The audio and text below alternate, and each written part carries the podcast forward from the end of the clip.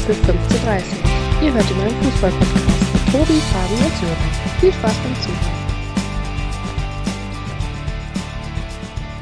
Hallo zusammen, hier ist der Fabi, heute wieder aus äh, Meerbusch. Ich begrüße äh, zum einen meinen Freund, der Skype und die Technik neu erfindet und das Rudelgucken sozusagen auch nochmal neu erfindet. Den Tobi, der sitzt nämlich in Düsseldorf, nämlich ganz nah bei mir. Servus, Namen Fabi, grüß dich. Und dann habe ich den äh, Sören, der es tatsächlich geschafft hat, als wahrscheinlich einer der wenigen Fans, äh, bisher alle Spiele seiner Mannschaft live im Stadion zu sehen, richtig? Richtig, so sieht's aus. Hallo zusammen. Und wir können ja letztendlich sogar froh sein, dass dein Navi dich dann heute, obwohl das Spieler Samstag war, dann heute doch nochmal nach Oldenburg gebracht hat. Gab ein paar kleine Komplikationen heute, ja? Auf dem Rückweg. Ja, oder auch, auch kleine, große. Ich habe ja die Nacht, also wir waren ja, müssen wir erzählen, wir beide, Tobi und ich, waren ja in Köln beim Gastspiel des VfL Bochum und ich habe dann noch eine Nacht in Köln verbracht und wollte mich dann heute Vormittag, also Sonntagvormittag auf den Weg zurück machen. Habe allerdings unterschätzt, dass auch noch der CSD in äh, Köln äh, war und dann stand mein pa äh, Auto genau in dem Parkhaus, wo die Straße gesperrt war. Also ich konnte mich nicht so leicht auf den Weg, auf den Rückweg machen, aber jetzt bin ich zum Glück äh, wieder im schönen Oldenburg. Sehr schön, kommen wir noch pünktlich zusammen, klasse. Ja, dritter Spieltag. Die Pause, die Pause steht schon äh, quasi bevor, Länderspielpause. Aber am Freitag hat der BVB den dritten Spieltag begonnen und unterm Strich ähm, vom Spielverlauf her mit Sicherheit ein verdienter Sieg, allerdings zum Schluss dann doch etwas glücklich. Ja. Also erstmal, äh, vielleicht muss ich noch dazu sagen, äh, wenn es um Stadion geht, äh, dann finden sich immer Tobi und Sören eingeladen, bin ich komischerweise nie, beziehungsweise sagt man mir immer, dass es dann nur zwei Karten gibt. Also äh, von daher müssen wir da mal die nächsten Wochen drüber reden. Zum anderen war ich natürlich auch in der glücklichen äh, Situation, um äh, dem Tobi auch zu zeigen, wie man Spiele gemeinsam verfolgen kann vor einem Bildschirm, ohne dass man äh, sich über Skype hinzuschalten muss. ähm, nein, Spaß beiseite. Erste Halbzeit äh, meines Erachtens ähm, Dortmund genau die Spitzenmannschaft äh, eigentlich das Spiel unter Kontrolle gehabt meines Erachtens. Ließ eigentlich äh, nichts anbrennen. Und äh, ja wie du sagst äh, der Spielverlauf hat dann äh, ja durchaus noch ja überraschende Züge angenommen. Am Ende des Tages würde ich aber trotz alledem behaupten dass der Sieg für die Dortmunder ähm, verdient war auch wenn er glücklich war. Gerade wenn man die erste Halbzeit äh, in Betracht zieht und da die Großchancen äh, mal nimmt, die Haaland, Reus und äh, unter anderem auch Reiner haben liegen lassen, dann hätte die TSG sich mit Sicherheit auch nicht beschweren dürfen, wenn das Spiel schon zur Halbzeit entschieden gewesen wäre. Aber unterm Strich ähm, ging es dann mit dem 0-0 in die zweite Halbzeit und äh, ja, da nahm das Spiel dann äh, richtig Fahrt aus. Für die Zuschauer war auf jeden Fall einiges geboten worden. Ja, wobei ich auch sagen muss, also Hoffenheim, wenn man so, hätte ich auch gesagt, ein Unentschieden wäre da auch gerecht gewesen. Ähm, ich habe Hoffenheim vor der Saison ja nicht so stark eingeschätzt, aber ich muss echt sagen, jetzt die ersten drei Spiele, die machen sehr, sehr guten Eindruck. Ja, ich, ich glaube halt äh, zum einen äh, ist es im Moment einfach noch so, und das hat man ja letzte Woche auch ein Stück weit gesehen, äh, wo die Dortmunder verwundbar sind, äh, wenn es blöd läuft, aus Sicht der Dortmunder spielst du wieder nur 2 zu 2, äh, was dann definitiv ähm, zu wenig ist, weil du musst jetzt schon anfangen, auch am dritten Spieltag, äh, vor allem nach einer Niederlage auch anfangen, äh, dreifach zu punkten, wenn du deinen eigenen Ansprüchen gerecht werden willst ja, äh, letztendlich ist es am Freitag nochmal gut gegangen. Äh, ich gebe aber auch äh, vollkommen recht, ich muss meinen Hut ziehen, auch äh, von der Hoffenheimer Mannschaft, die es immer wieder geschafft hat, auch äh, gefährlich ins letzte Drittel zu kommen. Äh, das musst du gegen so eine Mannschaft auch erstmal dann äh, in der Häufigkeit dann letztendlich auch in der zweiten Halbzeit schaffen. Du musst zweimal zurückkommen. Aber äh, alles in allem, wenn ich es im Gesamten betrachte, war mein Eindruck schon der, dass die Dortmunder letztendlich alles unter Kontrolle hat, auch äh, sämtliche Statistiken äh, sprechen eigentlich für die Dortmunder, also der Ballbesitz, die Zweikampfquote. Ähm, von daher würde ich schon sagen, dass es äh, letztendlich äh, verdient war, aber äh, mit den Hoffenheimern ist auf jeden Fall äh, ja, ein Stück weit äh, damit zu rechnen, wenn es um die Plätze geht, ja, die für den Europapokal reichen könnten, unter Umständen. Was dann dir wieder recht geben würde, Tobi, richtig? Richtig, so war meine Prognose am Anfang der Saison und ähm, ich bin momentan, was halt nicht wirklich überrascht. Also ich hatte damit schon eigentlich gerechnet, dass die TSG sich fängt und auch einen guten äh, mannschaftlichen geschlossenen äh, Zusammenhalt präsentiert. Und das hat man bei dem Spiel ja auch zweimal eindrucksvoll gesehen nach der äh, Führung durch Reiner, der den Ball richtig schön ins lange Eck schlänzt. Ähm, kam jetzt nur zehn Minuten später sofort die Reaktion und der Ausgleich. Ähm, und da hat man dann auch wirklich gesehen, wo in den nächsten Wochen Marco Rose wirklich ein Augenmerk drauf legen sollte. Und das ist definitiv die Verteidigung. Also wie, das, äh, wie der Ausgleich entstanden ist mit einem ganz einfachen Ball, der durchgesteckt wird äh, an der 16er Ecke und der, ich weiß gar nicht, wer das 1-1 gemacht hatte, auf jeden Fall läuft der Guerrero äh, im Rücken weg. Baumgartner war es. Und, äh, nee, Geiger war es. Und, ähm, Baumgartner war's. Baumgartner und der Steckpass kam von Geiger. Und ähm, ja, Guerrero, erster, zweites Spiel nach äh, Verletzungspause und Corona, ähm, war dann nach 70 Minuten auch wirklich äh, fix und fertig. Aber gerade die Defensive ist der BVB in der einen oder anderen Szene wirklich noch äh, sehr anfällig gewesen. Ja, ich gehe mal davon aus, dass da vielleicht auch äh, die größte Hoffnung auf Mats Hummels liegt und äh, letztendlich, dass Axel Witzel eins weiter nach vorne rückt, um da eben auch noch mal ein bisschen mehr Stabilität reinzubringen. Äh, jetzt haben die äh, ja eigentlich wie alle anderen Mannschaften genau äh, ja, äh, eine kurze Zeit, um zu verschnaufen, um alle, die verletzt sind und vielleicht wieder kurz vor der ersten Elf oder kurz vor der Kadernominierung stehen, letztendlich wieder fit zu bekommen. Und ich gehe mal davon aus, dass äh, mit Hummels äh, und der ein oder anderen Umstellung, speziell dann im defensiven Bereich, äh, mit Axel Witzel vielleicht auf der 6 für Moda Hu unter Umständen ähm, ein bisschen mehr Sicherheit reinkommen könnte. Meine Schwachstelle bei den Dortmundern ist immer noch die Außenposition, äh, speziell rechts hinten, äh, weil ich äh, von Meunier letztendlich letzte Saison auch wenig überzeugt war. Aber wir werden sehen wo die Reise hingeht für den BVB. Ja, du hast die rechte Verteidigerposition gerade angesprochen. Da kam ja schon etwas überraschend Thomas Mounier ähm, sofort zum Einsatz, der auch lange raus war. Ähm, auf der Position wird ja noch der eine oder andere Spieler gehandelt. Mal schauen, was da bis Dienstag noch äh, präsentiert wird.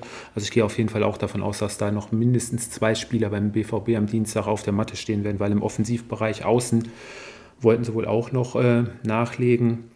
Ja, mal überraschen lassen. Ja, dann kam die 2 zu 1 Führung durch äh, Jude Bellingham. Schöne Brusteinnahme auf Höhe der 16er äh, Kante. Direkt trocken abgezogen, flach unten ins Eck. Aber auch davon ließ die TSG sich dann nicht beirren und kam dann in der 90. Minute zum bis dato dann doch eigentlich wieder verdienten Ausgleich. Und ähm, durch Jonas Dabur, der eine Kopfballverlängerung von Akpo Buma über die Linie drückte. Ja, und dann hat der BVB noch jemanden vorne rumlaufen, der einfach nicht aufzuhalten ist. Erling Haaland rettet den BVB wieder mit einer Willensleistung im 16er, drischt er da den Ball wirklich unhaltbar in die Maschen. Baumann hat vorher noch zweimal stark gehalten. Ja, man hat, glaube ich, auch an den Reaktionen gesehen, ähm, dass der BVB also wirklich mehr als begeistert war von dem Sieg und äh, wirklich glücklich auch hinterher. Ja, nur der, der Sieg hat natürlich richtig viel Kraft gekostet und äh, dieses Defensivthema ist natürlich auch etwas, was man nicht unterschätzen kann, gerade wenn du international spielst ähm, und im Schnitt dann deine zwei Gegentore pro Spiel kriegst und dann hast du dann nach so internationalen Wochen eben nicht immer die Kraft, dann noch drei Tore zu schießen und ich glaube, das ist jetzt klar am Anfang, äh, Haaland hat den BVB wieder gerettet, aber das ist jetzt gerade auf, auf Strecke gesehen, ähm, muss da hinten definitiv Stabilität reinkommen. Ja, vielleicht noch äh, ja, eine Einschätzung von euch zu Erling Haaland. Das waren ja jetzt äh, drei Spiele. Für ihn war es, glaube ich, extrem wichtig, äh, dass er wieder ein äh, Tor macht, äh, Supercup und äh, das Spiel in Freiburg, wo wenig oder wo wenig von ihm zu sehen war.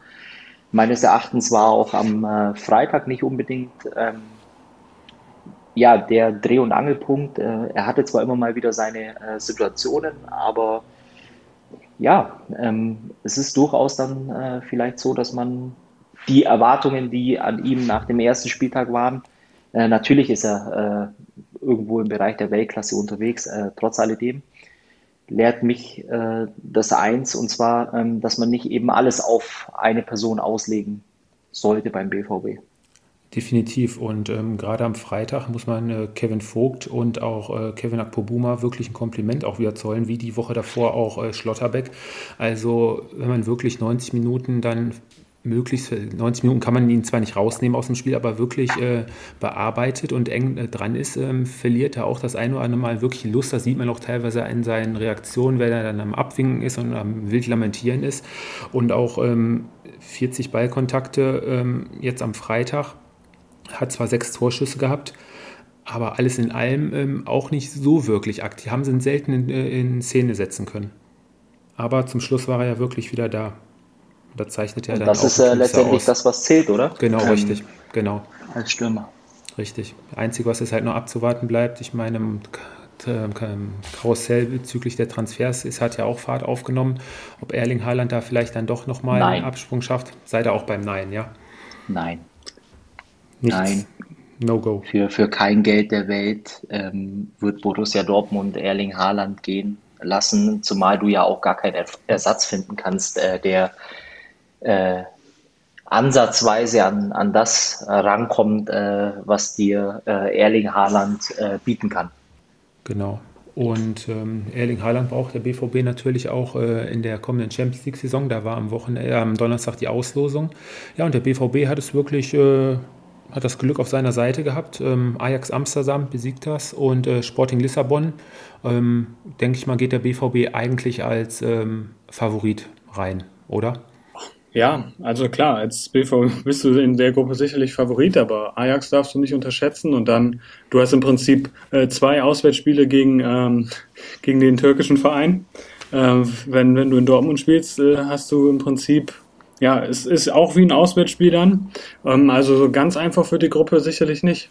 Ja, also ich sehe es äh, ein bisschen entspannter. Ich glaube, äh, die Dortmunder, die waren ja die Jahre zuvor immer mh, mm, ja, oder hatten immer äh, nicht so viel Glück äh, mit den Auslosungen. Diesmal haben sie bei allen Auslosungen sehr, sehr viel äh, Fortuna äh, mit dabei. Ähm, in dem Sinne, also die müssen als erster durchgehen und sie haben ja selbst auch äh, vor der Saison ihre Ansprüche formuliert und wenn du in der Bundesliga deutscher Meister werden willst, äh, das heißt, du lässt eine der besten Mannschaften in Europa hinter, hinter dir, dann musst du in so einer Gruppe als erster durchgehen und das auch noch souverän. Und Davon bin ich aber auch ehrlicherweise überzeugt. Gut, kommen wir zu der Mannschaft, die letztes Wochenende noch gegen den BVB ähm, gewonnen hat, völlig verdient und jetzt auch am Wochenende den nächsten Dreier nachgelegt hat, die Mannschaft von Christian Streich. Ähm, furioses Spiel in Stuttgart, fünf Tore zur Halbzeit, ähm, ging schon munter los. Ähm, ja, der Sportclub mit sieben Punkten nach drei Spielen, mehr als im Soll, würde ich sagen. Ja, absolut. Also sehr, sehr gefestigt, ja, ohne große Transfers im Sommer. Ähm, haben ihr System gefunden, wobei ja jetzt Christian Scheich auch immer zwischen der Dreier- und Viererkette wechselt und dann äh, dieses, dieses Spiel gegen Stuttgart ähm, innerhalb von ja, einer halben Stunde drei Tore zu machen. Also das war schon richtig gut. Also für mich äh, das Geilste an dem Spiel, Entschuldigung für den Ausdruck, aber ähm, war eigentlich gar nichts, was in dem Spiel passiert ist, sondern einfach nur die, Reaktion von Christian Streich, als das Spiel abgepfiffen worden ist. Äh, das ist einfach nur sensationell, wenn er dann fünf Minuten später am Mikrofon steht und ihm einfach nichts anzumerken ist und er das einfach so cool runterspielt. Äh, dieser Typ, der ist für mich ein absolutes äh, Phänomen. Ich bin wirklich Fan. Wenn es von ihm ein T-Shirt geben würde, ich würde es mir wünschen. Ähm, aber um mal aufs Spiel zurückzukommen, es war ein wildes Spiel, es war ein sehr, sehr wildes Spiel. Äh, die Freiburger gehen äh, 3 zu 0 in Führung. Äh, mein Gedanke nach dem, nach dem dritten Tor in der Konferenz war, ja, äh, das kann ganz, ganz bitter werden, zumal die Stuttgarter, äh, Stuttgarter ja zuvor äh, die Woche auch schon richtig eins auf die Mütze bekommen haben. Ähm, und dann ist eigentlich äh, sozusagen ein Stück weit ja, das Spiel gekippt. Äh, die, die Stuttgarter hatten dann äh, ja, ihren Anschluss geschafft, vor der Halbzeit sogar noch das 2-3. Allerdings hat man dann äh, meines Erachtens auch äh, im Laufe der zweiten Halbzeit äh, gemerkt, dass es ein bisschen ruhiger wurde. Ich glaube, die Kräfte waren auch ähm, bei beiden Mannschaften oder die Körner waren ein Stück weit äh, verbraucht. Und letztendlich hat dann dieses letzte Quäntchen bei den Stuttgartern meines Erachtens noch gefehlt, die Durchschlagskraft. Und da sind wir, glaube ich, beim springenden Punkt als äh, VfB Stuttgart, was im Moment dein Problem ist in so einem Spiel, dass du vorne keinen hast, äh, der dir regelmäßig äh, knipst oder eben auch mal in der einen oder anderen äh, Situation mal ja, ein Tor macht, äh, wo du vielleicht nicht mit rechnen kannst. Auch wenn, wenn alle Jungs, die jetzt da in der ersten Elf stehen und äh, reingekommen sind, mit Sicherheit auch ähm, ja, äh, eine ordentliche Partie abgeliefert haben, aber da fehlt halt ein äh, Mann wie beispielsweise Kalajdzic und viele, viele mehr. Und das merkst du dann einfach bei so einer Mannschaft, da fehlt dann einfach dieses letzte Stückchen äh, Qualität vorne drin und dann verlierst du so ein Spiel zu Hause 2-3. Trotzdem für alle neutralen Zuschauer, das waren äh, zumindest die ersten 45 Minuten war es genial. Ja, und der Einsatz und äh, die Moral der jungen Mannschaft ist ja, glaube ich, das jüngste Team der Liga, hat äh, ja selbst nach dem 3-0 äh, nicht äh, weiter Bestand gehabt, haben weiter offensiv nach vorne gespielt, haben sich nicht beirren lassen, sind zum verdienten 3-2 Anschluss gekommen und auch in der zweiten Halbzeit, du hast es angesprochen, auch offensiv nach vorne. Später konnte der SC sich eigentlich dann ein bisschen aus der Umklammerung befreien. Und ja, der SC Freiburg ist nicht mehr der SC Freiburg von vor sieben, acht Jahren. Mittlerweile kann der so ein Spiel dann auch mal clever runterspielen und äh, ja, unterm Strich geht der Sieg für die Elf von Christian Streich auf jeden Fall äh, in Ordnung. Jong mit einem Doppelpack, ein Kopfballtor und da 2-0, ein richtig schöner, sehenswerter Dropkick genau in den Winkel. Klasse Tore. Lukas Höhler auch wieder erfolgreich gewesen, wie schon am, die Woche davor. Ja, und die Anschlusstreffer durch Mafropanos und Al-Gadawi, der kurz vor Schluss, ich glaube, die 91. 91. war es, hatte auch nochmal eine gute Kopfballchance, die er knapp drüber setzt. Wäre noch fast das 3-3 geschehen, aber ja, alles in allem, SC Freiburg, drei Spiele, sieben Punkte, gut mit dabei. Ja, und beim VfB Stuttgart muss man mal schauen, ob äh, Sven Mislitat dann jetzt wirklich bis Dienstag vielleicht doch noch jemanden für die Offensive auf dem Transfermarkt findet. Zwölf Verletzte im Moment ist natürlich eine Menge. Ähm, sorry, Fabi, ähm, aber äh, ich glaube, ich habe gelesen nach dem Spiel, Sven Mislintat hat ja gesagt, dass sie da nichts überstürzen ähm, wollen. Ähm, ich glaube nicht, dass da noch viele Spieler dazukommen werden. Ich denke mal, die hoffen jetzt wirklich darauf, dass in den nächsten Wochen dann auch einige Jungs wieder äh, zurückkommen. Ja, ich wollte eigentlich nur sagen, es ist äh, eine Frage der Mittel, die du zur Verfügung hast. Und ich glaube, ähm, ja, im, im Moment ist es einfach so, alles, was auf dem Markt ist, ist entweder zu teuer oder hilft dir nicht unbedingt weiter. Deswegen ist es vielleicht tatsächlich auch so, ähm, dass die Schucker da eben auf ja, Rückkehrer warten. Äh, trotz alledem so ein Spiel wie, wie gestern auch äh, macht Hoffnung. Ähm, du musst so ein Spiel nicht verlieren, aber klar, ähm, es entscheiden Nuancen, äh, vor allem wenn äh, zwei Mannschaften auf Augenhöhe gegeneinander spielen und letztendlich für das, oder hatten die Freiburger einfach das glücklichere Ende auf ihrer Seite. Und ja, ich möchte vielleicht einfach nur noch mal eine Sache zu den Freiburgern äh, sagen jedes Wochenende, wenn ich die Freiburger Mannschaft auf dem Platz stehe, dann äh, sehe ich da eine absolute Einheit. Ähm, es ist zweimal äh, wahnsinnig leicht, äh, nach so einem Spiel ähm, zu sagen, äh, da steht eine Einheit auf dem Platz. Für mich ist es aber Woche für Woche einfach so, dass da ähm, die Mannschaft äh, mit dem Trainer, mit dem kompletten Staff einfach komplett zusammenpasst. Äh, da ist eine gewisse Emotion drin, da ist eine Bereitschaft drin, jeder für jeden oder alle, wie heißt der Spruch? Jeder für. Einer für alle, alle für einen. Ja, genau. Äh, so heißt das. Äh, und, und das merkst du bei den Freiburgern einfach. Und die belohnen sich im Moment dafür. Und ich bin beileibe kein äh, Freiburg-Fan, aber äh, vielleicht äh, tief im Inneren ein äh, Sympathisant für den Verein. Und ich freue mich einfach wahnsinnig, dass so eine Mannschaft mit sieben Punkten startet. Ähm, weil es mir dann einfach das Gefühl gibt, dass wir noch viel Freude und Spaß an der Freiburger Mannschaft diese Saison haben und äh, Christian Streich hat es nach dem Spiel auch nochmal unterstrichen. Er hat jetzt sieben Punkte, er weiß aber genau, wie viele Punkte er benötigt, um in der Klasse zu bleiben. Aber es ist ein toller Anfang und äh, ich freue mich wahnsinnig für die Freiburger. Ja, und der SC Freiburg ist ja auch wirklich dafür bekannt, auch diese mannschaftliche Geschlossenheit auch zu haben, wenn es mal, wie in der letzten Saison, glaube glaub ich, mal eine Phase von vier oder fünf Spielen, diese komplett alle verloren haben. Und da wird dann auch in Freiburg die Ruhe behalten und äh, da wird nicht innerhalb der Mannschaft äh, Vorwürfe gemacht oder sonstiges. Ja, also vorbildlich in Freiburg. Allerdings nicht so vorbildlich läuft es momentan äh, in Frankfurt ab. Fabi, da haben wir ja letzte Woche hat ja schon ein, zwei Experten, ähm, die dir da rausgepickt hattest und ähm, wo ich jetzt am Wochenende gehört habe, dass jetzt der Wechsel von Armin Younes wohl jetzt sich doch zerschlagen hat ähm, und er jetzt doch wieder für die Eintracht äh, weiterspielen möchte. Da fehlen mir fast die Worte. Ich weiß ja nicht, wie es dir geht. Also ob man ihm jetzt wirklich noch da den goldenen Teppich ausrollen, den roten Teppich ausrollen sollte, ich weiß nicht.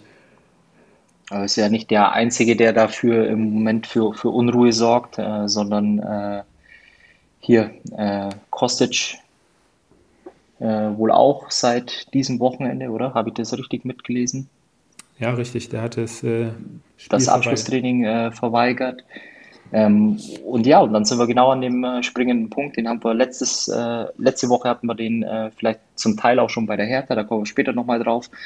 Äh, da kannst du mir erzählen, was du willst, äh, aber da stimmt es in der Mannschaft nicht. Ähm, und äh, wenn einer von beiden, ähm, so würde ich das sehen, ähm, am Montag wieder in, in die Kabine kommt zum Training, boah, dann müsste der sich erstmal ein paar nette Worte überlegen ähm, ich glaube, das kostet unheimlich viel an Standing. Äh, es bringt einfach keine Ruhe rein in so eine Mannschaft. Ähm, da ist die Frage des Zusammenhalts, äh, Fragezeichen, äh, wie sehr der vorhanden ist. Und äh, mal bei allem Respekt, jeder, der das Spiel gesehen hat, am Ende des Tages, wenn die Bielefelder da sogar noch mit 2-1 vom Platz gehen, dann kann sich in Frankfurt auch keiner beschweren. Nein, also wer die zweite Halbzeit gesehen hat, hat die SGE auf jeden Fall wieder zwei völlig verschiedene äh, Gesichter gezeigt. Die erste Halbzeit ließ ja wirklich darauf schließen, dass sie sich einigermaßen gefangen haben und das sah äh, bis zum 1-0 dann auch äh, wirklich gut aus. Und dann sind sie wirklich wieder in alte Muster verfallen, ähm, Zweikämpfe nicht aufgenommen, unnötige Ballverluste. Und ja, dann ist das Spiel irgendwann gekippt und die Arminia war dann äh, am Dauerdrücker und hatte dann auch hinterher den verdienten Ausgleich äh, erzielt ja, war natürlich auch ein äh, Traumeinstand äh, von Patrick Wimmer, äh, der das Ding zum 1-1 äh, reinnagelt und äh, ich glaube, der hatte die, das Tor des Monats hat er, äh, ich glaube in der 90., 91. auch nochmal auf dem Fuß und äh, bei mir macht so eine Mannschaft halt einfach ähm, zum einen, wenn es der Zusammenhalt ist, zum anderen aber die zweite Halbzeit eben auch die Körpersprache. Da ging fast gar nichts mehr und ich habe es vor der Saison auch schon gesagt, äh, es ist die, die eine Herausforderung ist es, äh, ein Stück weit Qualität zu ersetzen, die sie durchaus auch verloren hat. Äh, so fair muss man sein. Ähm, es braucht auch Zeit, bis die Leute, die jetzt dazugekommen sind, ähm, Hauge, Lindström etc., ähm, bis die da sich wirklich auch komplett integrieren. Aber wenn du dann halt äh, zwei solche Stinkstiefel in der Mannschaft hast, dann äh, macht es das äh, Ganze natürlich nicht einfacher. Und äh, du stehst jetzt als Eintracht Frankfurt mit nach drei Spielen äh, zwei Punkten äh, da. Und das ist einfach äh, ja, viel zu wenig äh, für so eine Mannschaft. Äh, es ist verdammt schade, weil die mit Sicherheit ähm, ja, aufgrund der letzten Jahre ein Stück weit mehr weiter oben in der Tabelle anzusiedeln wären. Aber ich sehe, das wird ein ganz, ganz schweres Jahr für die Frankfurter. Und äh, ich habe es vor der Saison schon gesagt, äh, mit dem Kader, mit der Mannschaft äh, hast du unter den ersten acht einfach nichts zu suchen. Ja, und gerade bei so einem Spiel hat man ja auch die letzten Jahre, äh, wenn Philipp Kostic da gespielt hat, der hat mit seiner mit seiner Mentalität, wie er sich in die Zweikämpfe reingehauen hat, mit seinem Offensivdrang, der hat die Mannschaft ja wirklich mit seinen Aktionen auch nochmal mitgerissen und dann auch nochmal ein paar Prozent den anderen mit auf den Weg gegeben. Und äh, gerade diese Spieler fehlen ja momentan äh, der SGE komplett. Da ist ja keiner, der mal das wirklich das Heft in die Hand nimmt, mal einen richtig äh, umhaut oder mal die Mannschaft zusammenstaucht. Martin Hinteregger, der spielt hinten ruhig seinen Stiefel runter, aber ist ja auch nicht wirklich ein Lautsprecher. Ja, und dass die ganzen neuen Spieler sich dann auch nicht wirklich äh, dieser Position annehmen, ist ja auch völlig verständlich. Dann gibt es wahrscheinlich auch die eine oder andere äh, Sprachbarriere vielleicht noch. Ja, muss man mal abwarten, wie sich die SGE jetzt nach der, nach der Pause ähm, im nächsten Spiel präsentiert. Und äh, ja, bleibt auf jeden Fall spannend. Was, ja. was ich mich halt äh, tatsächlich immer frage, ist halt, ähm, oder was mich wirklich richtig auf die Palme bringt, diese Ansprüche, die äh, beispielsweise in Armin Younes hat, ähm, für mich geht da äh, Anspruch und, und Wirklichkeit oder Realität so weit von dermaßen auseinander. Ich merke, der einzige Club, der an ihm interessiert war, war irgendein Club aus Saudi-Arabien. Ähm, und bei Kostic, äh, wer, ich weiß nicht, welcher Verein im, im Gespräch ist, ich glaube äh, nach Frankreich oder Italien. Ähm, letztendlich gehst du ja von der Mannschaft weg äh, zu einer anderen Mannschaft, die dir ja von der Qualität her gar nicht viel mehr bieten kann als äh, als die Frankfurter selbst. Ähm, ich verstehe es einfach nicht und, und dann bricht da ja ein Stück weit eben auch dieses Gefüge im Team auseinander und sowas macht mich einfach äh, ja richtig sauer. Ja, das ist halt die Sache. Wir, wir als Außenstehende kriegen ja auch immer nur so einen Teil der ganzen Sachen mit. Allerdings, wenn Freddy Bobic wirklich Kostic versprochen hat, dass er jetzt äh, bei einem guten Angebot gehen kann und jetzt die neuen äh, Herren bei der Eintracht dann plötzlich davon nichts mehr wissen wollen, dann würde ich mich als Spieler natürlich auch äh, leicht verarscht fühlen. Allerdings. Ähm, naja, aber auf der anderen Seite ist es natürlich auch so, du hast äh, natürlich einen laufenden Vertrag und ich gehe mal davon aus, ähm, äh, dass äh, Kostic auch nicht für, für Luft und Liebe in Frankfurt spielt. Ähm, und, und dann ist es eine Frage der Professionalität. Und äh, diese Fälle häufen sich leider zu oft. Äh, in der Regel sitzen die Vereine dann am kürzeren Hebel und sind gezwungen, irgendwelche ähm, ja, äh, Deals dann letztendlich einzugehen, um dem Spieler dann äh, ja, den Weg zu ebnen zu einem neuen Verein. Und ich finde diese Entwicklung finde ich einfach äh, furchtbar. So, wie stehst du denn zu der Sache mit Philipp Kostic?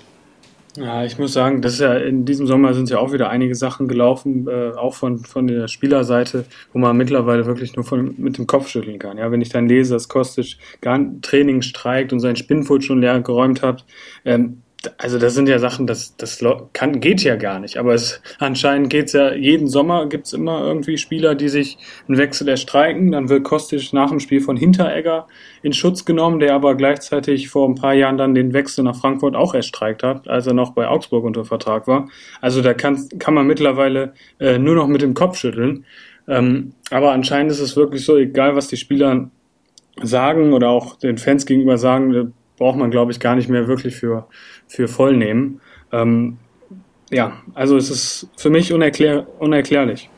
Ich finde halt einfach nur bei Philipp Kostic, muss man ja mal ganz ehrlich sagen, also äh, die Eintracht war es ja letztendlich auch äh, äh, als Mannschaft, was ihm natürlich auch wieder die Bühne gegeben hat. Äh, weil ich meine, äh, die Stationen zuvor, die waren für ihn äh, weniger erfolgreich. Aus dem Kopf raus würde ich sagen Stuttgart und Hamburg, richtig? Richtig.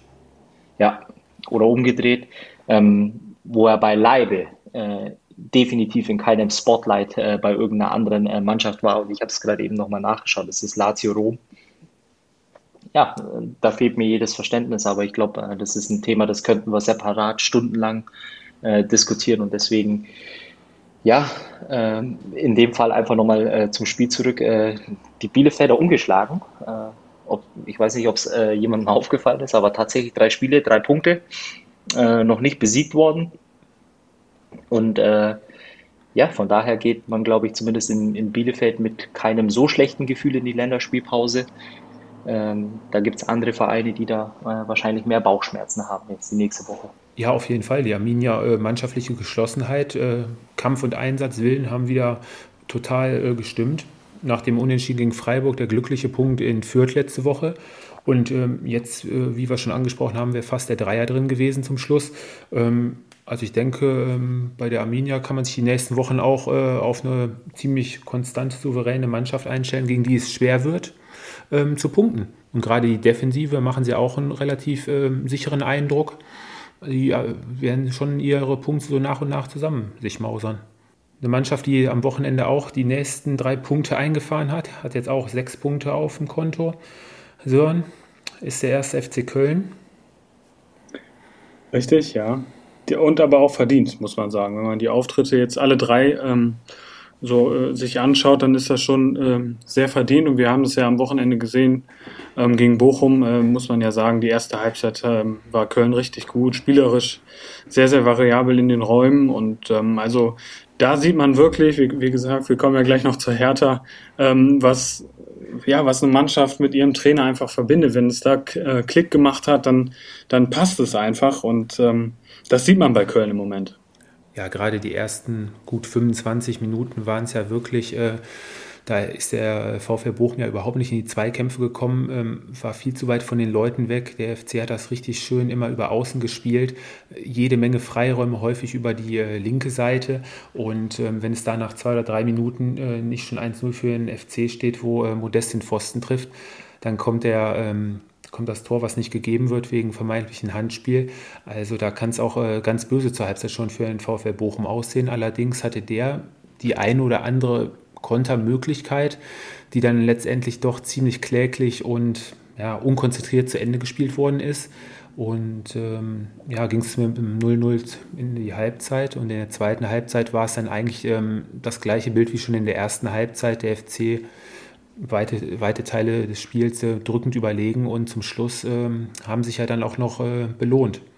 Ja, also ich, ich sehe es einfach so, dass, äh, also wenn man es im Gesamten natürlich äh, war das dann äh, letztendlich ein äh, verdienter Sieg. Ähm, mir sind aber nur zwei Sachen zur Beurteilung wichtig. zum einen war es aber eigentlich auch schon so ein Spiel, was eigentlich den ja, so ein Stück weit eigentlich äh, der Verlauf war, ähm, der für die Bochumer absolut okay ist, äh, dass du in einem Auswärtsspiel äh, als Aufsteiger nicht äh, die Mannschaft bist, die ähm, ja, das Spiel machen muss oder äh, mehr Ballbesitz hat. Eigentlich ähm, war es so ein typisches Spiel, wo, wo für die Bochumer eigentlich gar nicht so schlecht lief, würde ich jetzt mal behaupten. Es stand lang 0-0. Äh, du hattest immer wieder Kontersituationen. Ähm, so eine kann durchaus auch mal äh, schön zu Ende gespielt werden. Allerdings, ähm, was ich definitiv erwähnen muss, ist bei den Kölnern, das ist ja mittlerweile ein Muster zu erkennen, äh, weil auch die Tor, die letzten oder die beiden Tore in München letzte Woche waren ja komplett äh, identisch. Äh, das heißt, der Ball geht auf Außen, äh, es kommt eine scharfe Hereingabe in die Mitte und äh, es gibt in der Regel immer ein, zwei Kölner, die dann letztendlich vorne zwischen Torlinie und, und Elfmeterpunkt ähm, letztendlich reinstarten, in der Hoffnung, dass der Ball durchrutscht. Zweimal war es der Fall, aber bei dem zweiten Tor ähm, helft mir rechts hinten bei den Bochumern ähm, Bockhorn. Bockhorn. Bockhorn war es. Ähm, diese, dieser Seitenwechsel, ähm, boah, der Ball, der war Ewigkeiten in der Luft und dann gab es, glaube ich, so ein kleines Abstimmungsproblem, aber ich dachte mir die ganze Zeit, während der Ball in der Luft war, geh doch einfach diesen einen Schritt äh, nach vorne, äh, nimm den Zweikampf an und hinder letztendlich, ähm, wer war es, Ostrak, äh, glaube ich, äh, an der Flanke, weil er ist ja gar nicht in diesen Zweikampf reingekommen. Und, und da war dann, äh, das sind dann halt vielleicht auch diese ein, zwei Situationen in dem Spiel, die dann letztendlich den Unterschied ausmachen. Auch wenn die Bochumer noch zum Anschlusstreffer gekommen sind. Und für mich, äh, ja, wie gesagt, äh, letztendlich war es ein verdienter Sieg der Kölner. Äh, trotz alledem sah es aber lange so aus, als äh, würden die Bochumer auch nicht so viel falsch machen äh, und vielleicht mit einem Punkt äh, nach Hause fahren, was ja durchaus für einen Aufsteiger auch nicht so schlecht wäre. Ja, mit dem Punkt hätte der VfL da nach dem Spielverlauf auf jeden Fall ähm, sehr, sehr gut leben können. Du hast die Konter gerade nochmal angesprochen. Andere Mannschaften spielen die Konter mit Sicherheit deutlich konzentrierter und besser zu Ende und das waren richtig gute Konterchancen. Ja, alles in allem, mm, ja, Niederlage für den VfL. Mal schauen, wie es dann nach der Pause weitergeht. Aber ähm, bis dato eigentlich äh, spielerisch nach vorne muss einfach ein bisschen mehr Entlastung kommen, außer nur die Konter. Ähm, der Sören hat es äh, nach 20, 25 Minuten auch direkt mal angesprochen, ähm, der VfL war gar nicht in den Zweikämpfen präsent. Der hatte das Gefühl, als ob, äh, als ob der FC quasi körperlich viel, viel überlegener wäre als die Bochumer. So eine zwei, drei Klassen, als wie wenn die A-Jugend gegen die C-Jugend spielt, so nach dem Motto. Ähm, ja, also körperlich hat der FC auf jeden Fall äh, deutlich mehr Präsenz auf dem äh, Platz gezeigt. Ja, und äh, im Endeffekt glaube ich auch, und das fand ich auch ein bisschen enttäuscht, muss ich sagen, dass, dass der VfL einfach zu passiv war. Also das, ich glaube, ähm, 29 Prozent Beibesitz, wenn ich richtig in den Statistiken geguckt habe, ähm, das ist einfach zu wenig, weil ähm, der VfL ist eine Mannschaft und Thomas Reis will Fußball spielen. Und das war aus meiner Sicht viel zu passiv. Und wenn du dann körperlich nicht dagegen hältst, ähm, dann ist es auch wirklich dürftig. Also im Endeffekt muss man sagen, unentschieden. Klar, wenn ein Konter ausspielst, wäre es gerecht gewesen, aber unterm Strich ähm, geht das schon in Ordnung. Kommen wir zu einer Mannschaft, für die es momentan ich glaube, die Mannschaft, die jetzt bis jetzt noch gar keinen oder einen Punkt hat. Der FC Augsburg hat zu Hause 4-1 gegen Leverkusen verloren. Ähm, das, die schönsten Tore waren, glaube ich, äh, die Eigentore des FC Augsburg. Ziemlich schnell, unglücklich äh, 2 zu 0 in Rückstand gelegen. Ja, und, und. Hat nicht äh, Augsburg sogar auch mehr Eigentore als eigene Tore diese Saison, oder? Kann es sein? War, war glaube ich, schon das dritte Eigentor, ne? kann, kann, durchaus sein, ja, aber dann, das, dann wird es natürlich nach so einem frühen Rückstand ähm, ziemlich schwer gegen momentan sehr stark aufspielende Leverkusener. Wir haben es ja letzte Woche, hatte ich es ja noch äh, angesprochen, ob nach der Gala auch die mehr oder weniger nächste Gala oder das nächste gute Spiel folgt oder ob man wieder in alte Muster verfällt und äh, dann da mal Punkte liegen lässt. Aber nein, die Werkself mit dem nächsten Dreier. Auch wieder ein ziemlich schöner anzusehender Kick von der Werkself. Zwar nicht so stark wie gegen Gladbach, auch mit einigen Fehlern im Aufbau und auch äh, einigen Unkonzentriertheiten im Spielaufbau. Aber alles in allem ähm, wirkt die Mannschaft wirklich äh, ziemlich stark in sich gefestigt. Die Defensive stand soweit auch. Ich glaube, ein Fehler von Tava, da hat er sich ein bisschen abdrängen lassen, wäre fast der Ausgleich passiert. Aber alles in allem ähm, Leverkusen momentan auch so mit die Mannschaft der Stunde, oder? Also Mr. Superlative, äh, um da vielleicht mal äh, ein bisschen die Bremse reinzuhauen. Ich glaube, es war, äh, um es mal aus Augsburger Sicht zu sehen, ich glaube, das war der falsche Gegner äh, zum falschen Zeitpunkt. Ähm, die Augsburger ja richtig, ja, wie sagt man da, ähm, bescheiden in die Saison äh, gestartet, äh, was für mich positiv war. Äh, die Augsburger können doch noch den Weg finden ins letzte Drittel des Gegners und auch mal Torschüsse abgeben. Und in dem Fall muss man einfach sagen, dass es ein Qualitätsunterschied war. Und da war eine äh, Top-Mannschaft aus der Bundesliga, die mit Sicherheit irgendwo zwischen Platz 2 äh, und 5 äh, hingehört, äh, gegen eine Mannschaft, die einfach im unteren Drittel spielt. Und äh, die Leverkusener, was sie im Moment halt haben, ist äh, gestärkt oder natürlich mit breiter Brust aus der Vorwoche nach dem ähm, ich weiß nicht, ob man das sagen darf, Derby-Sieg, weil ich glaube, die Gladbacher finden das ja nicht wirklich oder empfinden das nicht wirklich als Derby. Ähm, aber kamen mit breiter Brust und äh, letztendlich der Spielverlauf, ähm, ja, der kann dir ja gar nicht besser in die Karten spielen. Nach äh, drei Minuten ein Traumtor, äh, in dem Fall sogar noch vom Gegner. Das heißt, äh, du hast nicht mal selbst äh, die, die Kohle in, im gegnerischen, äh, gegnerischen Kasten untergebracht.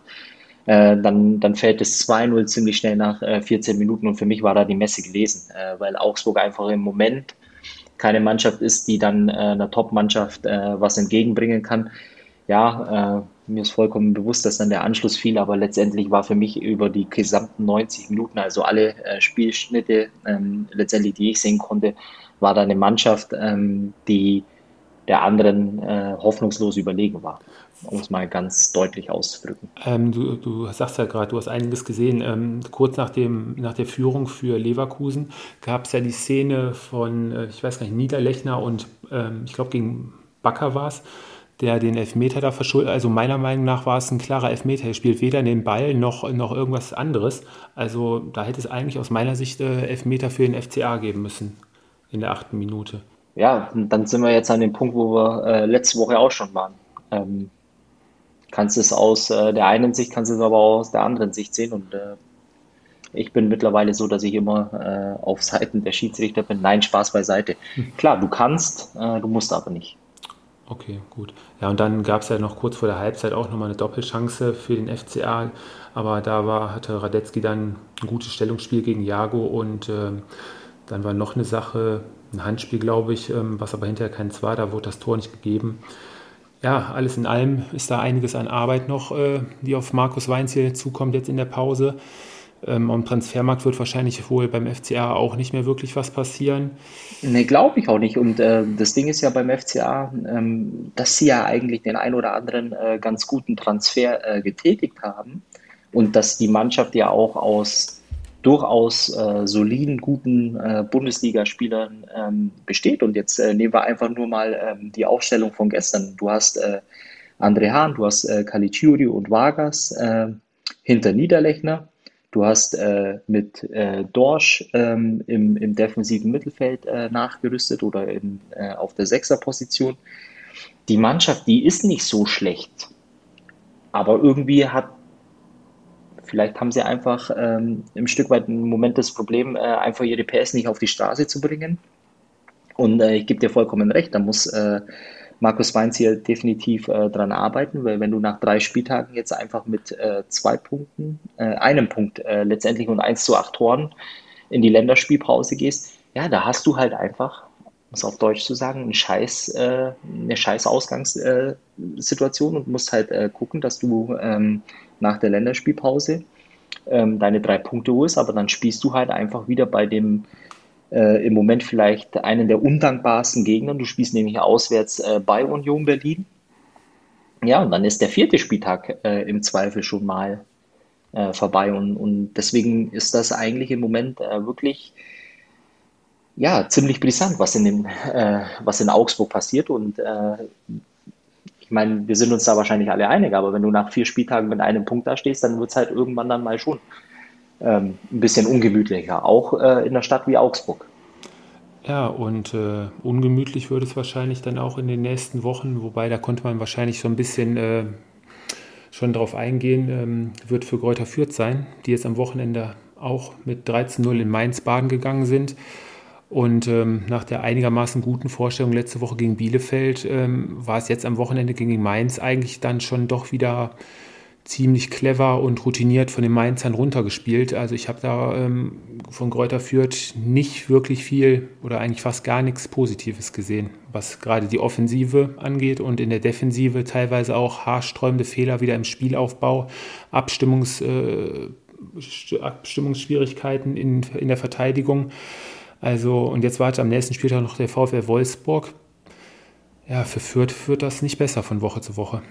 Nein, absolut nicht. Und da ist es dann auch wirklich ähm, ein wirklich Qualitätsunterschied äh, zwischen den Mannschaften bis jetzt. Und wenn du drei Spiele absolviert hast und da ähm, sind es neun Gegentore bekommen hast, ähm, boah, also ich glaube, im Transfermarkt kann man dann auch nicht mehr, äh, das, das rettet das dann auch nicht irgendwie. Und ähm, für mich macht Fürth auch eher den Eindruck, dass sie sich, dass das äh, auch nicht besser wird in den nächsten Wochen. Ja, also so viel Glück kann das äh, dreiblättrige, äh, dreiblättrige äh, Kleeblatt auch nicht äh, bringen, dass du in der Klasse bleibst. Das ist, ich lege mich heute fest nach dem dritten Spieltag. Ihr könnt mich gern äh, am Ende der Saison belehren, aber das ist äh, der erste Absteiger als 18. Äh, schlechter kann keine Mannschaft sein. Das ist von der Qualität her ungenügend ich wüsste jetzt auch nicht in der Mannschaft, äh, was großartig passieren sollte oder wie, wenn er das System äh, wechseln soll. Äh, er spielt ja in einem äh, 4-4-2 in der Mitte mit einer Raute. Das ist einfach zu wenig. Äh, da ist auch äh, dann von der Bank äh, keine Qualität da, die er nachlegen kann. Ähm, für mich eigentlich ein, ein, ganz kurzes Thema. Kräuter Fürth wird absteigen als 18. Ja, man hat ja gesehen, nach der frühen Führung für Mainz nach 15 Minuten durch Lukoki, den Nachschuss äh, verwandelt hatte, den äh, erst Burchard gehalten hatte, den ersten Schuss, ähm, hat Mainz sich mehr oder weniger hinten, ja, nicht verschanzt oder reingestellt, aber die haben das clever hinten runtergespielt, haben die Räume eng gemacht und man hat wirklich gesehen, Kräuter Fürth ist ja so gut wie gar nichts eingefallen, da überhaupt mal ansatzweise durchzukommen. Ja, und dass die Mainzer ein schnelles, äh, offensives Umschaltspiel haben und ähm, zack, zack, dann vorm Tor sind. Ähm, ist ja auch hinlänglich bekannt und so kam es dann zum 2 zu 0 durch äh, Soller, der jetzt auch ähm, sein, sein, erstes Spiel gemacht hat. Wirkt auch, ich weiß ja nicht, wie ihr es gesehen habt, im Gegensatz zum letzten Jahr auch ähm, auf jeden Fall ein bisschen drahtiger, ist aber auch abgenommen fitter. hatte, fitter auf jeden Fall. Ja. Und äh, ja, völlig verdienter Mainz-Sieg, war nicht großartig gefährdet, in keinster Weise. Ähm, ich weiß, in eine Sache habe ich noch, die habe ich mir hier rausgeschrieben. Es gab da eine Elfmeterszene der Ball kam auf die, in Richtung Linie und ähm, da stand der Verteidiger und der Stürmer standen hintereinander und der Ball wäre quasi vorbeigegangen und der Verteidiger zuckt mal kurz mit der Hand raus. So gab hinterher keinen Elfmeter und äh, da gab es eine gelbe Karte, die dann hinterher zurückgenommen wurde, weil es halt abseits war. Ähm, habt ihr rein zufällig das Spiel von Chelsea ein bisschen verfolgt oder habt da Highlights gesehen? Da gab es die gleiche Szene, genau die gleiche. Da kriegt der Spieler die rote Karte und es gab einen Elfmeter. Hier in der ja, Bundesliga. James war es. James war es. Genau, ja. richtig. Und hier hätte es nur eine gelbe Karte gegeben. Ich, ich verstehe da jetzt den Unterschied nicht. Es, es wurde zweimal klar eine Torschance verhindert. Also mittlerweile, ähm, ich weiß es nicht. Wobei die Frage war ja, glaube ich, äh, bei Chelsea wurde ja dann auch auf, äh, nee, vergiss es, irgendwo hast äh, recht, aber vielleicht fragst du mich zu solchen Szenen einfach gar nicht mehr, weil ich es einfach auch nicht verstehe. Kannst bei, du nicht sagen. Bei James kam ja der Ball von seinem Oberschenkel, ist ihm ja dann wieder an die Hand, aber letztendlich hat er damit ja trotzdem das Tor verhindert. So, und äh, bei, ich weiß gar nicht, wer es war, Abiyami, der zuckt wirklich mit der Hand raus. Man hat es auch wirklich erst in der Zeitlupe gesehen, hat er eigentlich ganz clever angestellt. Ähm, ja, und da hätte der Schiedsrichter nur Elfmeter und die gelbe Karte gegeben. Also ich sehe da mittlerweile auch, äh, da wird nach Belieben gepfiffen und entschieden, meiner Meinung nach. So, ich weiß nicht, ob du die Szenen auch beide ja. vor Augen hast, aber ja, das stimmt, ja gut. da gab ja auch schon am ersten Spieltag in der Bundesliga die Szene mit Robert Tesche, der ja auch klar Hand gespielt hat, ähm, auch eine Torchance äh, äh, verhindert hat und mit Rot vom Platz, äh, Platz musste und dann für zwei Spiele gesperrt wurde. Also da sollte es schon einheitlich sein. wenn du eine Torchance verhinderst mit der Hand, ja, dann muss es halt rot geben. Ja, das wird uns wahrscheinlich die ganze Saison noch ein bisschen begleiten. Ja gut, ähm, 3 zu 0 durch Kevin äh, Stöger nach Unisivo-Vorarbeit, ähm, macht den Deckel dann drauf und äh, ja, dann haben wir noch das Abendspiel am Samstag gehabt. Fabi, du nimmst den FC Bayern ja auch immer richtig schön, analysierst ja immer richtig schön. Ich nehme es mir zu Herzen. Nimmst du dir zu Herzen? Ja. Souveräner Auftritt, souveräner Sieg, nie gefährdet?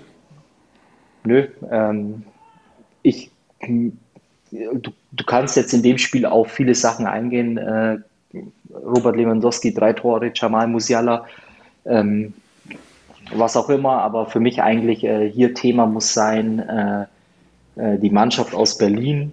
Ähm, auch hier wieder das, äh, die Frage Paul Dardai, ähm, wenn ein Trainer nach dem Spiel ein Interview äh, gibt und sagt, es war einfach nichts und ich habe in der Halbzeit meine Mannschaft gefragt, was sie hier denn zeigt.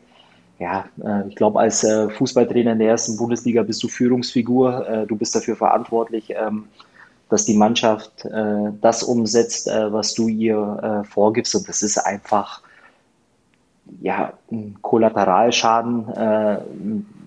die laufen mit sehendem Auge ins Verderben. Es ist eine Mannschaft, äh, die sowas von dermaßen ungefährlich äh, und die hatten ja dem, dem Spiel der Bayern gar nichts entgegenzusetzen und letztendlich müssen die sogar noch froh sein, äh, dass es nur 5-0 ausging. Äh, du hast aber auf der anderen Seite auch jetzt äh, ein Stück weit individuelle Qualität abgegeben. Davy Selke hat sich jetzt verletzt, aber wenn du sowas dann natürlich siehst, ja, dann ist es einfach so, wie ich es vor der Saison schon gesagt habe, das ist eine Mannschaft, da passt wenig bis gar nichts äh, zusammen. Äh, Qualität wird abgegeben. Ich weiß nicht, äh, die, die Transfergerüchte, die im Moment im Raum stehen, ähm, oder die Verpflichtungen, ähm, das ist einfach äh, eine Katastrophe, was da passiert. Und was noch viel schlimmer ist, wenn du in, in Berlin wohnst und fern der Hertha bist und du schaust einfach nur fünf Kilometer Luftlinie äh, in den Osten äh, nach Berlin. Ja, und du siehst dann, äh, wie man es eigentlich richtig macht. Das ist einfach nur verdammt traurig. Oder wie seht ihr das?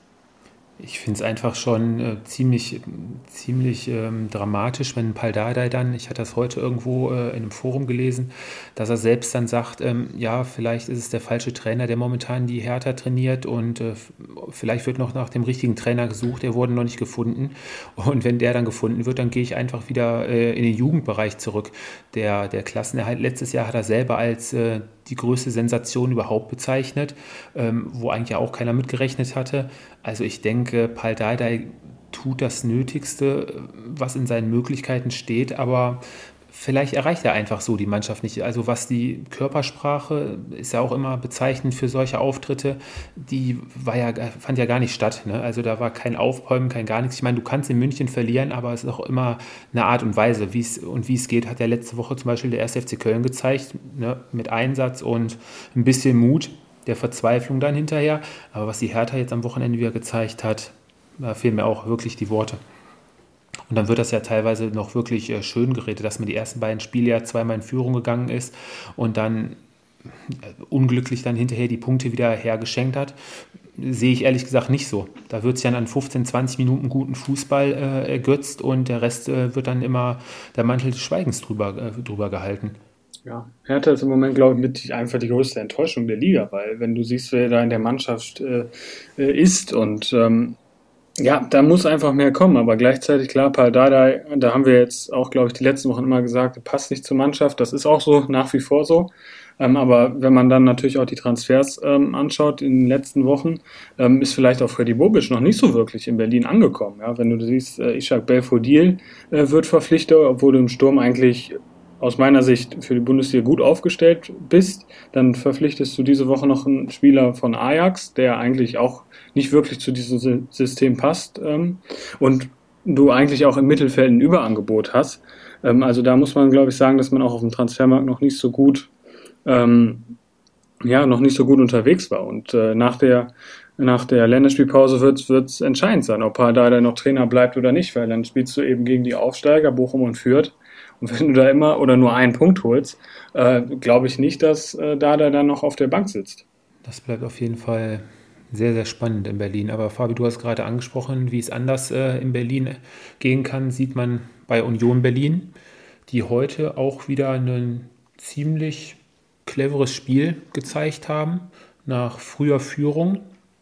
Lange sehr clever verwaltet. Äh, den Gladbachen ist offensiv sehr wenig eingefallen, waren zwar feldüberlegen, auch ballbesitzmäßig waren es hinterher, ich gucke mal gerade, 73 zu 27 Prozent ähm, über 700 äh, Pässe gespielt zu 250.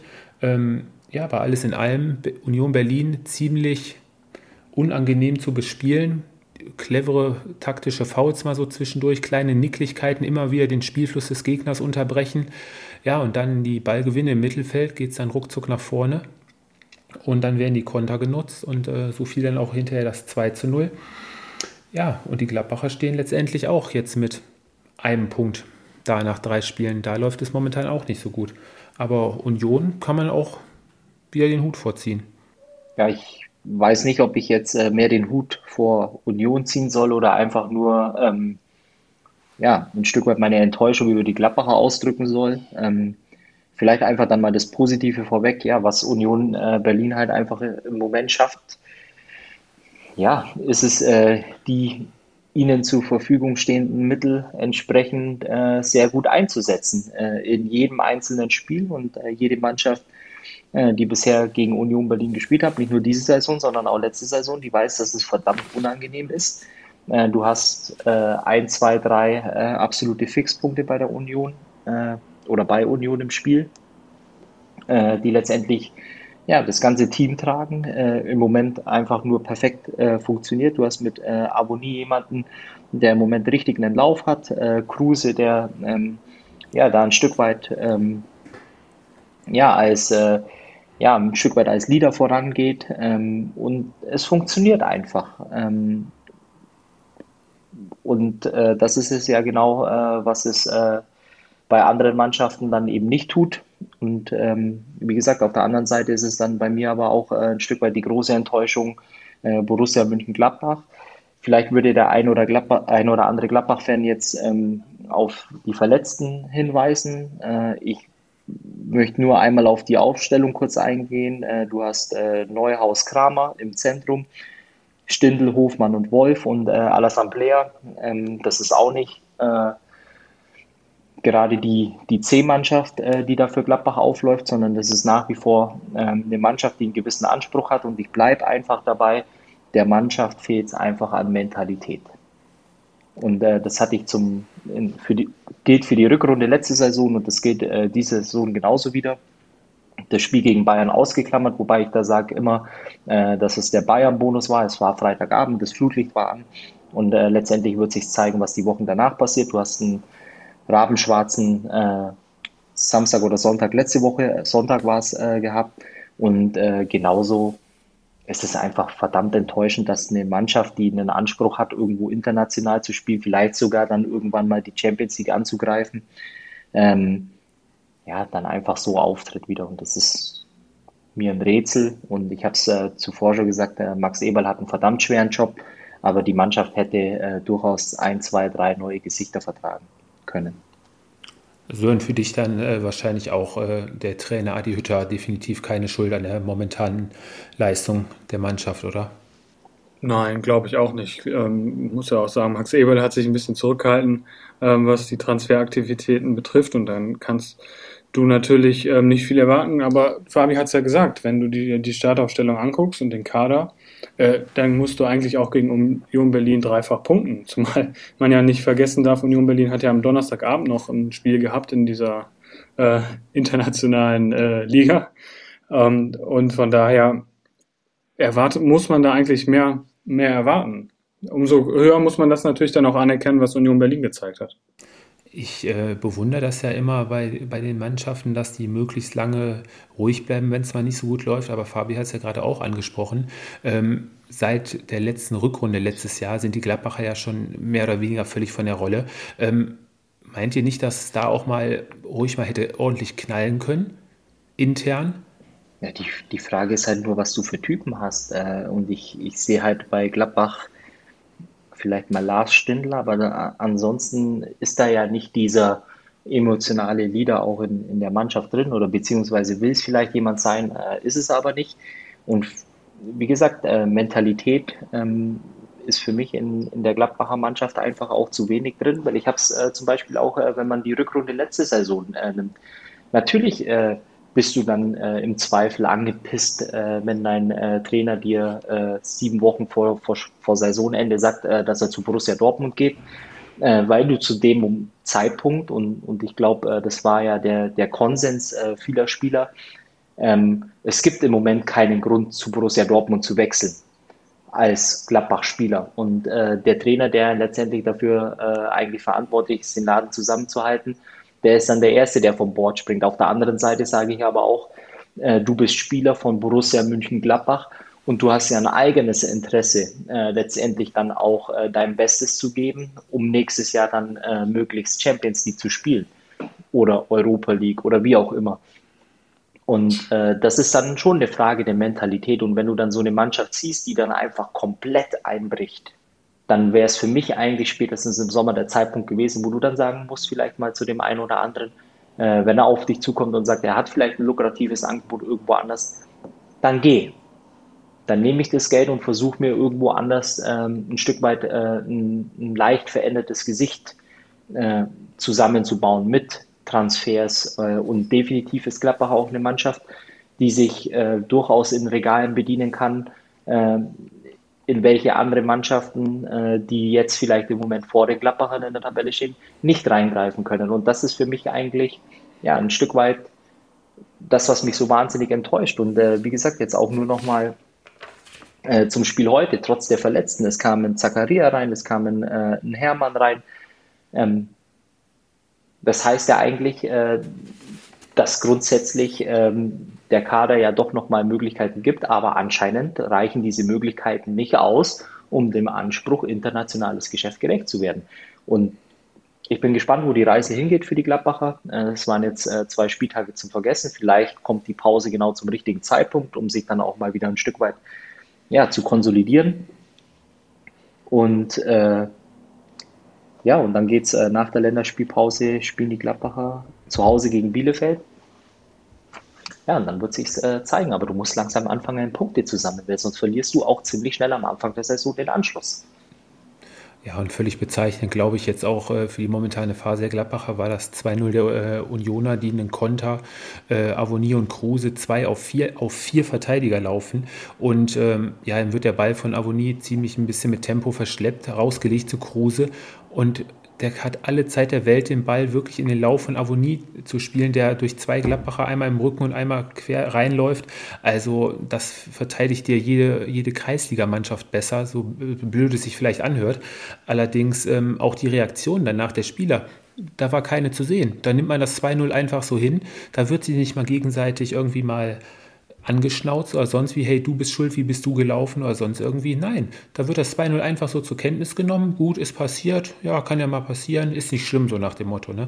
Also die Einstellung ist bei Gladbach, glaube ich, momentan so das größte Problem.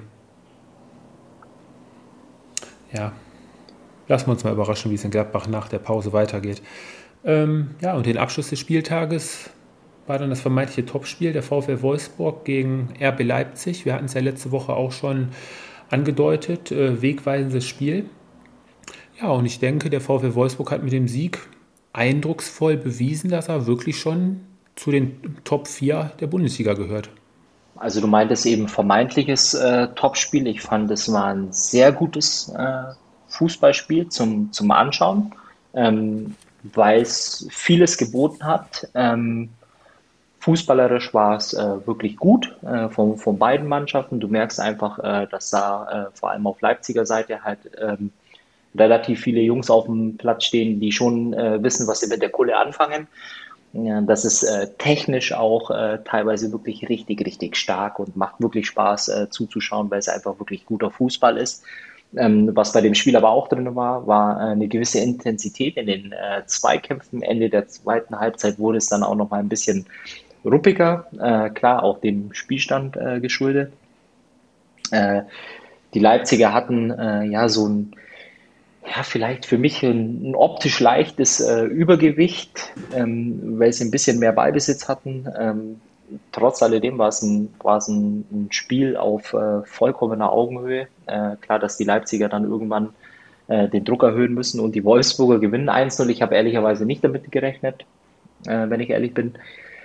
Ja, und die Frage stellt sich jetzt natürlich nur, ähm, zum einen hast du natürlich VfL Wolfsburg äh, mit einem äh, Clean Sheet, also neun Punkten nach drei Spielen.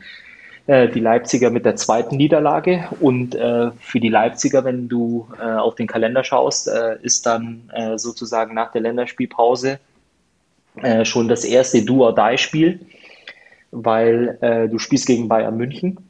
Und wenn du nach äh, vier Spieltagen dann äh, einem sechs, sieben Punkte Rückstand äh, hinter der vermeintlichen, ja, oder hinter dem vermeintlichen Favoriten hinterherlaufen musst, dann äh, ist das auch nicht so geil, oder?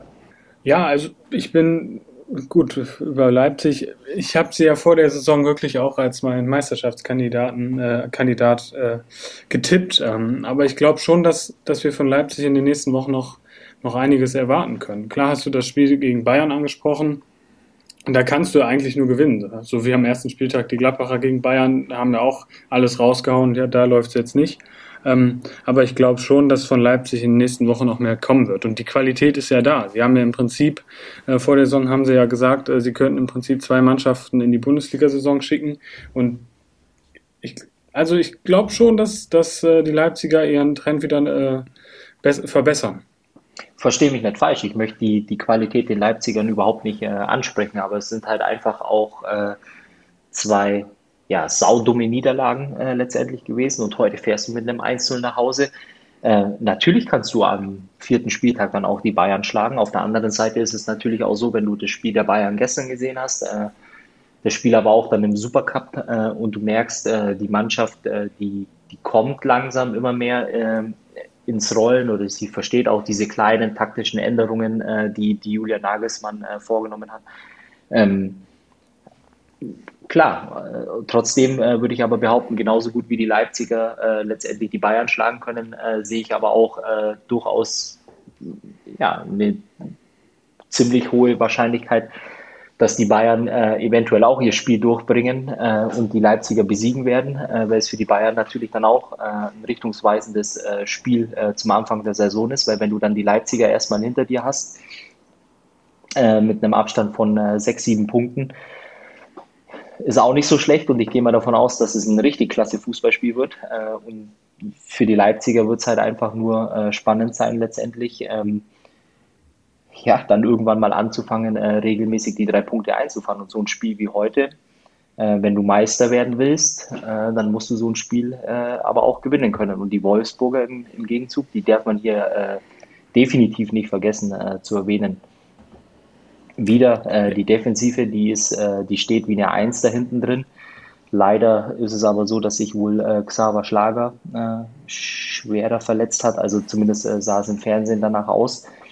Ja, und wie gesagt, ich weiß nur im Moment, wenn ich ehrlich bin, äh, noch nicht wirklich, was ich von den äh, Wolfsburgern erwarten soll. Also in dem Sinne meine ich damit eigentlich, ähm, ich glaube schon, dass sie irgendwo äh, ihre Aktien im Spiel haben, wenn es um die Champions League geht.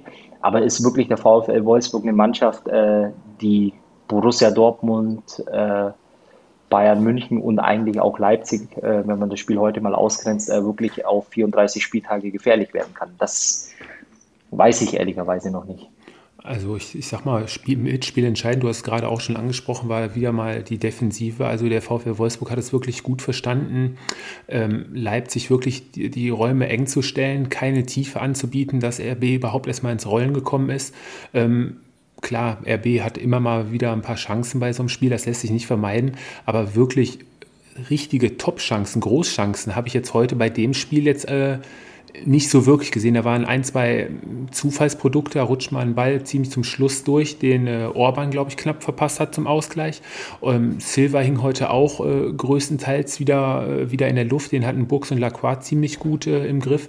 Ja, und im Mittelfeld haben natürlich äh, Schlager und Arnold wieder einiges weggearbeitet.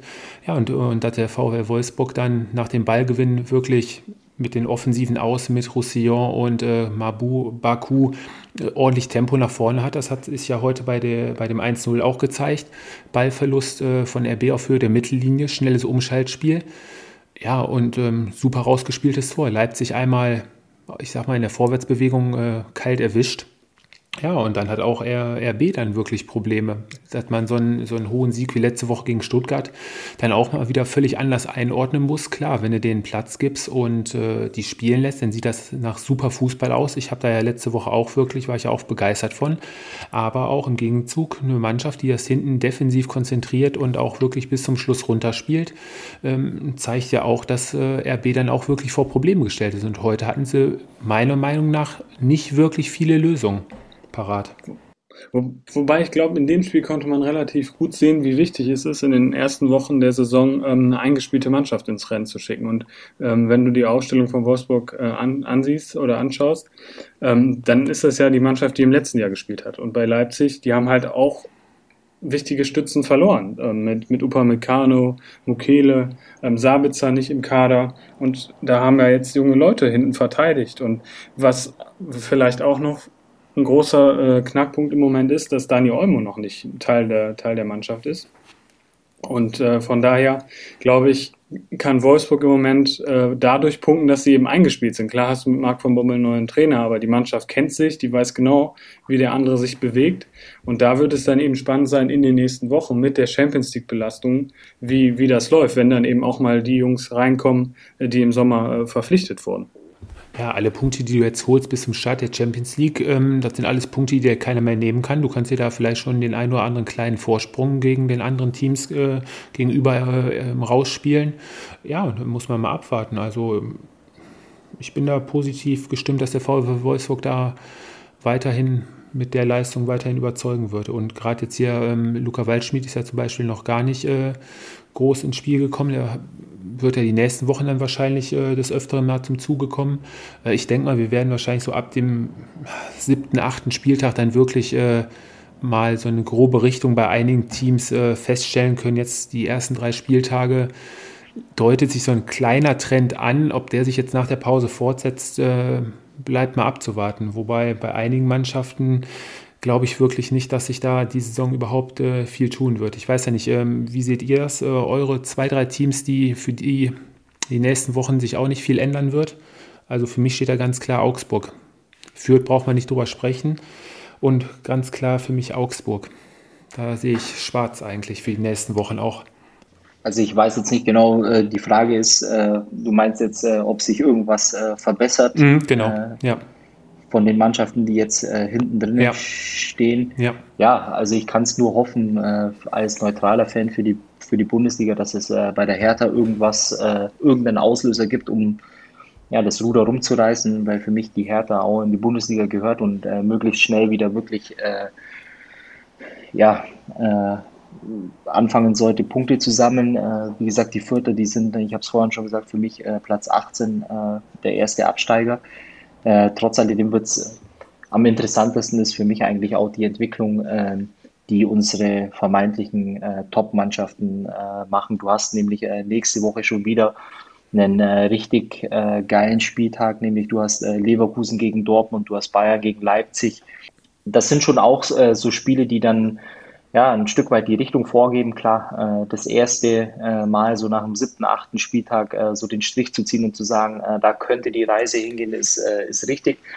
Aber es tut sich natürlich jetzt auch an den ersten Spieltagen schon immer relativ viel.